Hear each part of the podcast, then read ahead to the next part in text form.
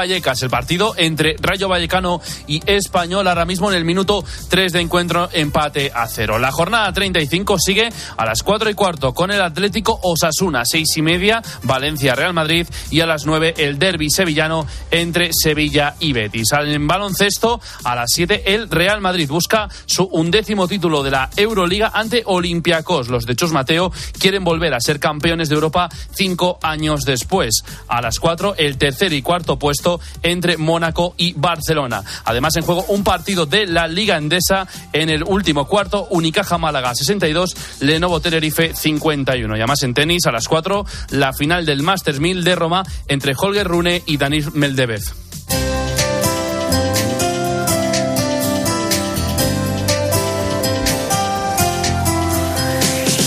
Hoy en el espejo, Álvaro Real, ¿qué tal? Muy buenas tardes. Buenas tardes, Iván. A ver cómo me explicas esto, porque claro, hoy en el espejo vais a contar la historia del espejo. Mira, ¿sabes por qué vamos a hablar hoy del espejo? A ver. Mira, los periodistas eh, creo que nunca deben ser protagonistas de nada y es, es una regla que hoy, siendo la jornada de las comunicaciones sociales, pues bueno, mira, me voy a saltar, voy a hacer una sección. Tres claves del espejo y un pequeño secreto.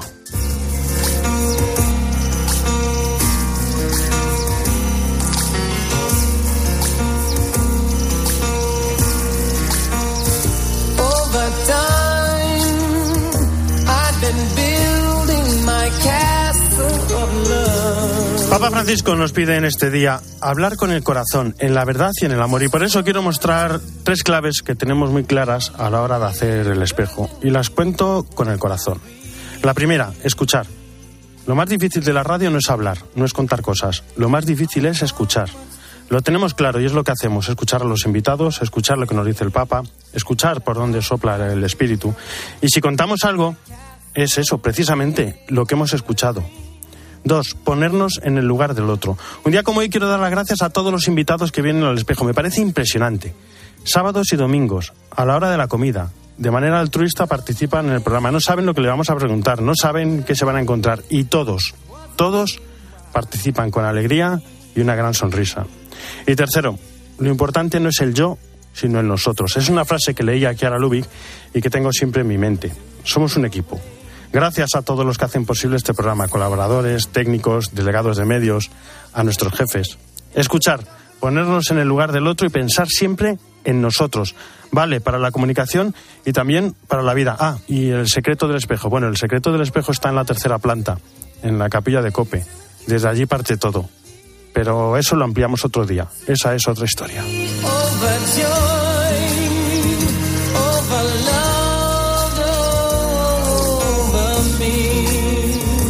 Jesús están. ¿Cómo estás? Buenas tardes. ¿Qué tal, Álvaro? Buenas tardes. ¿Qué santos tenemos Pues esta mira, semana? Estamos en la ascensión, estamos en la penúltima, digamos, fiesta importante dentro de, de la Pascua y sabemos que en el siglo II se celebraban a la vez ascensión y Pentecostés.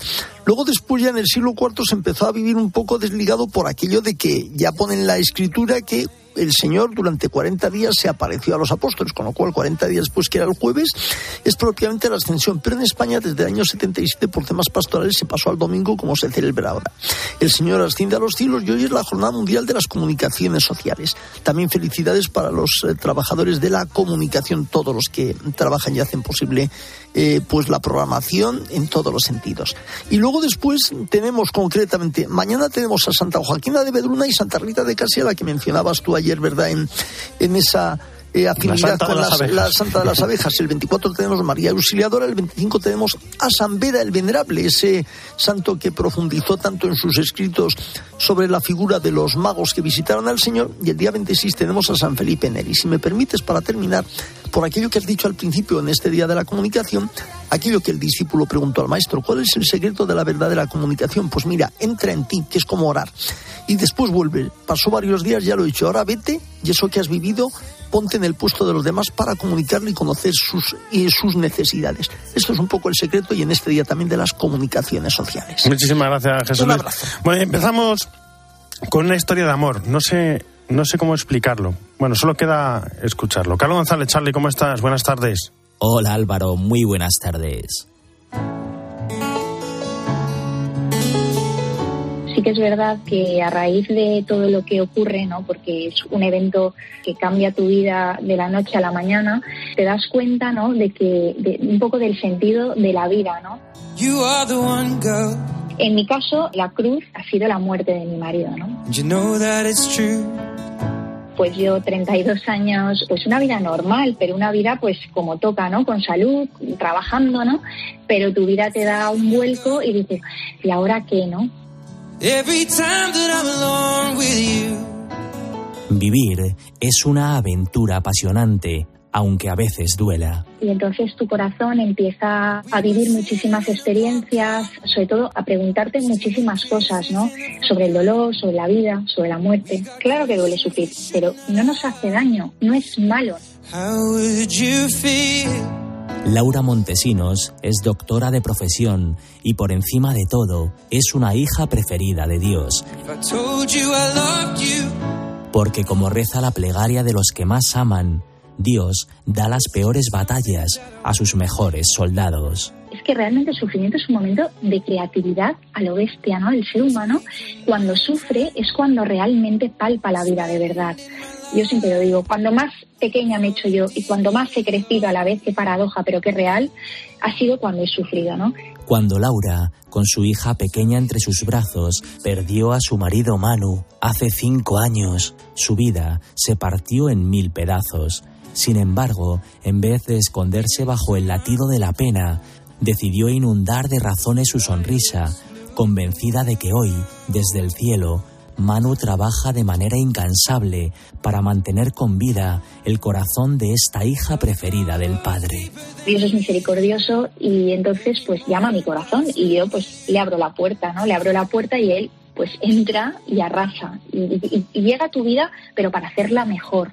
Y sobre todo a, raíz de la muerte de, mi marido, ¿no? Cuando yo tengo a Dios vivo en mi corazón. Y qué maravilla, ¿no? Sentir a Dios, a un Dios vivo en el corazón de una persona.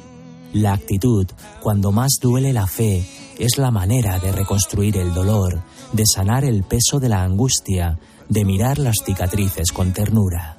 Laura es la misma, pero el corazón ya no puede ser el mismo del, del todo, ¿no? Es, un corazón mejorado, porque es un corazón que se ha hecho más pequeño, pero a la vez he crecido mucho. Es la paradoja de todo esto, ¿no? Yo soy una persona que ahora mismo vivo de verdad, ese es el resumen. Yo ya no puedo vivir como vivía antes, es imposible. Yo ahora vivo valorando cada cosa que la vida me presenta, ¿no? Y que puedo dar muchas gracias a Dios por muchas cosas de las que me han ocurrido. Una historia escrita en la ternura de unos ojos, los de Laura, llenos de vida, de alegría y de bondad. Eh, una parte de mi vida muere. Y entonces es como que me doy cuenta realmente de lo que es la muerte, ¿no? Y la muerte no es otra cosa que es la puerta de la vida, ¿no? O sea, realmente muere nuestro cuerpo, pero nuestra alma sigue viva, ¿no? Una mirada que vive cada día por amor, en un corazón que late por dos, aunque a veces duela, en las huellas de su amado.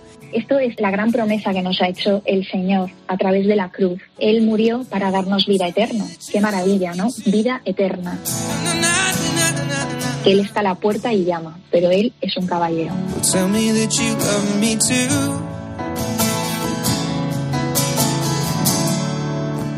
Muchísimas gracias, Charlie. Las 2 y 13, una hora menos en Canarias, nos vamos a Roma. Eva Fernández, ¿cómo estás? Buenas tardes. Muy buenas tardes, Álvaro. Me gustó la imagen del Papa del, del Regina Chile cuando dice, hoy celebramos la conquista del cielo. Sí, la verdad es que es una imagen preciosa porque eh, nos habla de esperanza y no de soledad, ¿no? Jesús explicaba el Papa ha ido por delante de nosotros, ruega siempre eh, por todas nuestras intenciones al Padre, le hace ver nuestras heridas y lógicamente Dios Padre se conmueve, ¿no? Por eso no nos ha dejado solos y estará con nosotros todos los días hasta el final del mundo. Festeggiamo la conquista del cielo Hoy celebramos la conquista del cielo. Hoy no solo tocamos el cielo con un dedo, como se dice en los momentos de gran felicidad, sino con toda nuestra carne. El cielo ya no es distante, es nuestra casa, es el lugar al que Jesús ha ido a prepararnos. Él nos ha abierto el camino y nosotros podemos seguirlo y vivir para siempre en el paraíso como hijos del Padre. Su corazón está allí. Y al finalizar el Ángelus Álvaro, el Papa se ha acordado especialmente de Sudán y de Ucrania. Eh, de nuevo, entre sus preocupaciones, con un ruego, un ruego para el que ha pedido en dos ocasiones, por favor, ¿no? Por favor, no nos acostumbremos a la guerra y a la violencia. Y también, al igual que has comenzado hoy el espejo, un mensaje ante la jornada de las comunicaciones sociales que celebramos hoy. Se celebra oggi la Jornada Mundial de las Comunicaciones Sociales. Hoy se celebra la Jornada Mundial de las Comunicaciones Sociales con el tema Hablar con el corazón. El corazón es el que nos mueve a una conversación abierta y acogedora. Saludo a todos los que trabajan en la comunicación. Les agradezco su labor y espero que sea siempre al servicio de la verdad y del bien común. Un aplauso a todos los periodistas. Un aplauso a todos los jornalistas. Habrás aplaudido, ¿no, Eva? Ah, por supuesto que he aplaudido y además es que aprovecho para para desear una feliz jornada a todos, porque todos comunicamos, todos. Igualmente, igualmente. Hoy una última cosa, Eva, hay un, hay un importante mensaje del Papa en el prefacio de un libro. Dice, invito al mundo a reflexionar sobre el aborto no solo desde la fe, también desde la ciencia. ¿Qué es este libro? ¿Qué es este mensaje? La, verdad es que eh, es un, es un prefacio precioso. Estoy deseando que se publique el libro. Hoy nos han ofrecido este anticipo. El libro se titula El milagro de la vida. Está editado por un científico y un escritor italiano y lo que intentan es poner, mm, eh, mm, subrayar los fundamentos de la vida con mayúscula desde el primer instante de la existencia. Entonces el Papa eh, recuerda que es un deber de la Iglesia pronunciarse sobre el aborto porque es mucho lo que está en juego, ¿no? Y por eso él lo ha hecho en tantas ocasiones. Ha hablado de una ayuda que tiene un precio muy alto para la propia mujer. Ha preguntado, eh, como hizo en la entrevista a COPE a Carlos Herrera, ¿es correcto matar a una vida para resolver un problema, ¿no? Pero también ha dicho que se trata de un tema que requiere al mismo tiempo pues una gran competencia y una gran rectitud por parte de todos porque se trata de sufrimiento y de desconcierto. En muchos casos dice el Papa acompañado de inconsciencia. Por lo tanto el Papa reitera volver a, mm, volvamos a esa maravilla que, que, es nacer que supone nacer. Esa es la propuesta de los autores. Y el Papa en este sentido renueva su llamamiento a todos aquellos que ante la vida por nacer no se detienen ni, se, ni, ceden a una solución dramática y definitiva como es el aborto, sino que, que ofrecen otras, mm, otras alternativas al niño que va a nacer y a la madre. Y esa madre tiene esa ayuda de la sociedad dedicada, por fin, escribe el Papa, a defender la dignidad de todos, empezando por los más desprotegidos. en nombre de tantas víctimas inocentes, concluye el Papa este escrito, Dios bendiga a todos los que acepten debatir y reflexionar juntos sobre este milagro que es la vida. Importante, importante mensaje del, Papa. Muchísimas gracias, Eva. Buen pranzo. Buen pranzo, buena, domenica y buena jornada en las comunicaciones. Lo mismo digo. Hasta pronto. Un abrazo. Álvaro Real. En Mediodía Cope. El espejo. Estar informado. La liga ya tiene un campeón. Que suene el himno del Barça porque ya es campeón de liga. Pero el fútbol y la emoción siguen. ¡Llegan los goles! Este fin de semana, el descenso en juego. Y damos todos. La lucha por el ascenso a primera. Y damos todos. La Final Four de la Euroliga de baloncesto. Es para contarlo. Y este domingo, el derby sevillano. Sevilla-Betis. ¡Bravo! Tiempo de juego. El número uno del deporte. ¡Todo listo! Paco González, Manolo Lama y Pepe Domingo Castaño. Los números uno del deporte. Un análisis de la semana con los pies en la tierra desde un periodismo con identidad propia, con marca registrada, a pie de calle. Sin crispación, con sosiego, en profundidad. Desde todas las ópticas y todos los puntos de vista, con los verdaderos protagonistas. Aportando a los espectadores herramientas para que saquen sus propias conclusiones. El análisis más profundo y comprometido de la actualidad. Poniendo el foco en los problemas que más nos preocupan a todos. Código Samboal. Los domingos por la noche en 13.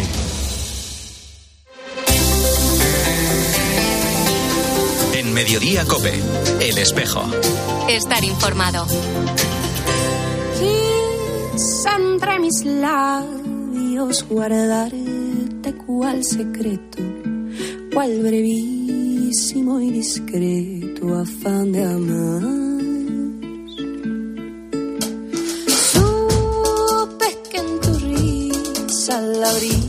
Desde Buenos Aires, Esteban Pítaro, ¿cómo estás? Buenas tardes. Buenas tardes, Álvaro, ¿cómo estás vos? Bien, bien, mira, precisamente la canción habla de, de, guardar un secreto y nosotros con la buena nueva precisamente hacemos todo lo contrario, no guardamos el secreto, lo contamos a todo el mundo.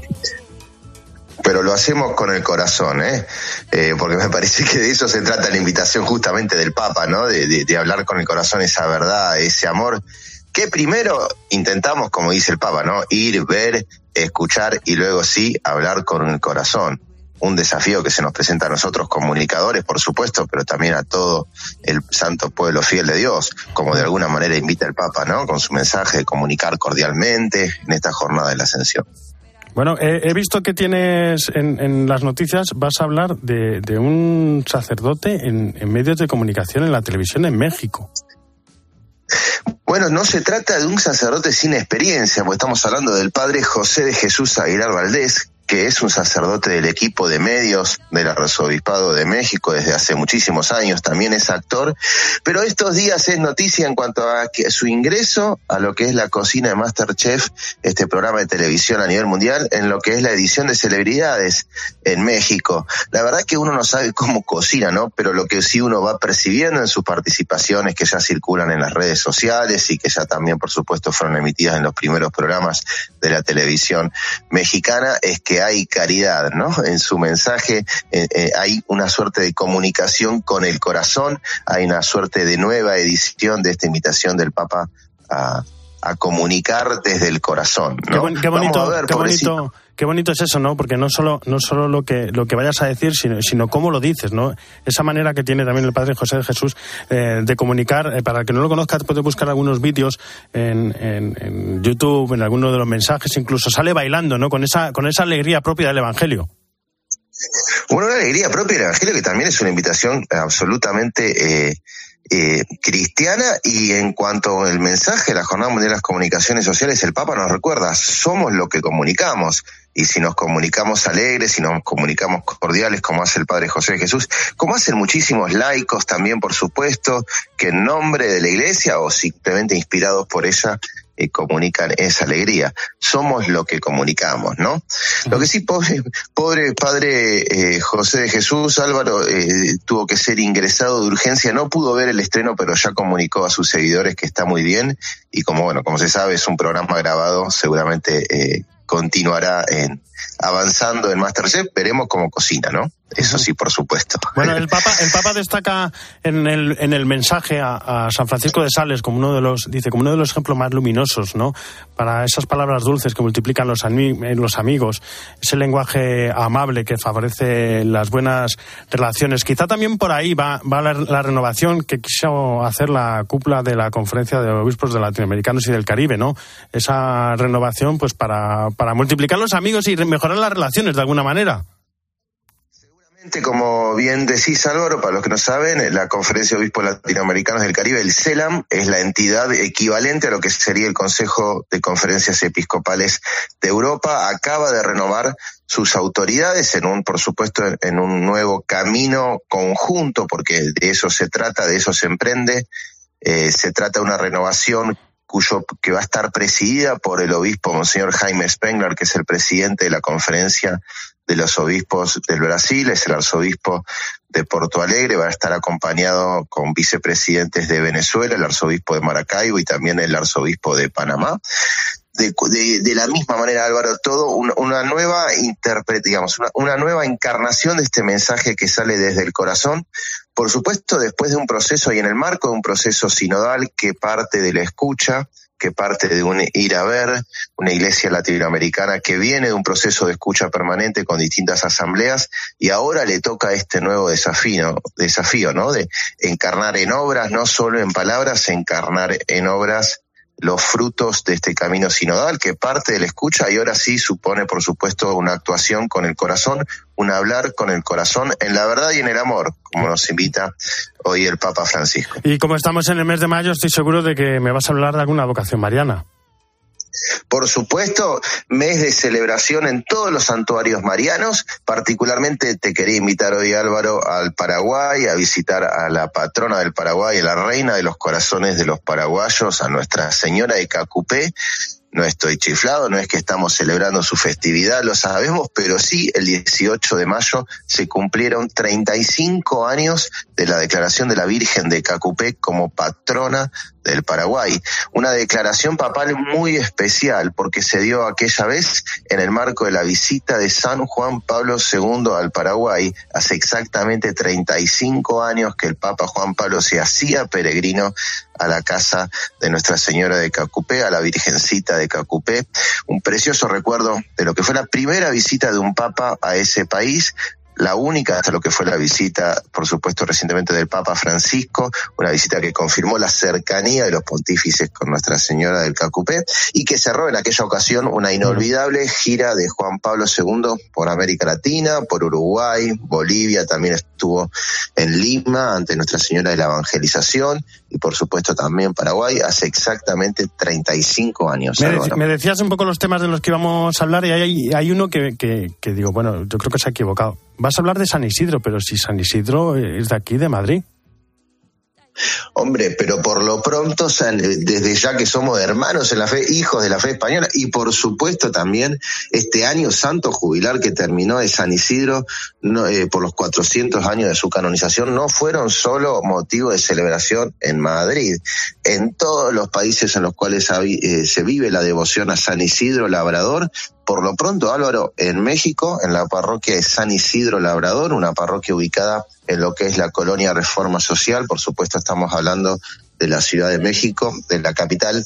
Allí también se vivió un año santo, un año que acaba de ser clausurado esta semana por el nuncio apostólico en México, también por el arzobispo emérito de México, el cardenal Rivera, que allí estuvo, un año de peregrinaciones, de distintos gestos comunitarios, de dar a conocer, por supuesto, la devoción de San Isidro Labrador, también un año de obtención de indulgencias plenarias a aquellos que cumplen con las normas, de dejarse inspirar por el testimonio de este santazo, no solo en México, también vos sabés muy cerquita desde donde te hablo, en el conurbano bonaerense, en la diócesis de San Isidro, aquí en la Argentina, donde también el Papa concedió un año santo, por supuesto, en lo que es la parroquia San Isidro Labrador, en la catedral, eh, en toda la diócesis en general dedicada, inspirada, por supuesto, en San Isidro. Bueno, y como es la jornada, como es la jornada de las comunicaciones sociales y como, como somos amigos, yo creo que hasta, hasta este, hasta este momento, después de la pregunta que te voy a hacer, te queda un minuto,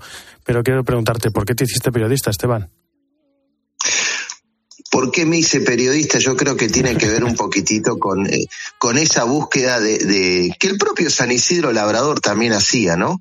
Vos sabés que hay un precioso verso de López de Vega que dice que San Isidro Labrador, eh, por supuesto muy devoto de María, ¿no? Dice, señora de la Almudena, señora de la Almudena decía lo que sin saber sabía y para más contemplar adrede dejaba arar a los ángeles todo el día. Un poco de la vocación cristiana poniéndola en las manos de María, dejarnos inspirar a ver qué cosa nos invita. Y a mí me parece que a mí me pasó lo mismo que a ti, un poco de esa contemplación, de la alegría eh, y decirle a Dios, bueno, ¿qué quieres que haga? Y bueno, quizás a vos, a mí y a varios de la generación de la Jornada de la Juventud de Alemania, de Colonia, nos inspiró esa invitación del Papa Benedicto XVI, bueno, ahora compartir la alegría de ser cristianos, ¿no? Me parece que de eso se trata y, y además es un, un precioso recuerdo, Álvaro, que habla del mensaje de la jornada de la ascensión hoy, ¿no?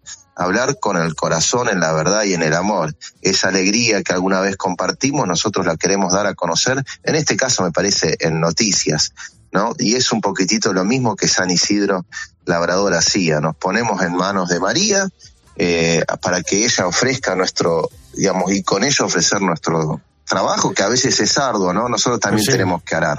Corazón, Por eso me parece que es lindo. verdad Sí, sí. y amor, nuestros bueyes. Esteban Pítaro, un fuerte abrazo. Por Hasta la supuesto, semana un que viene. grande. Chao, chao.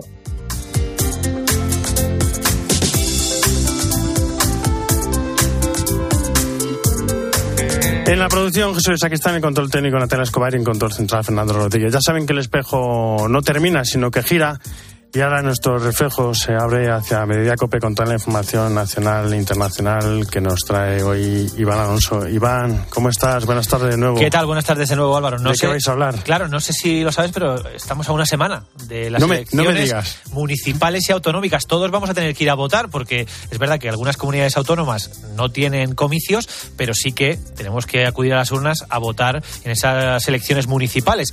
Vamos a hablar hoy de ellas porque estamos en pleno Ecuador de la campaña electoral.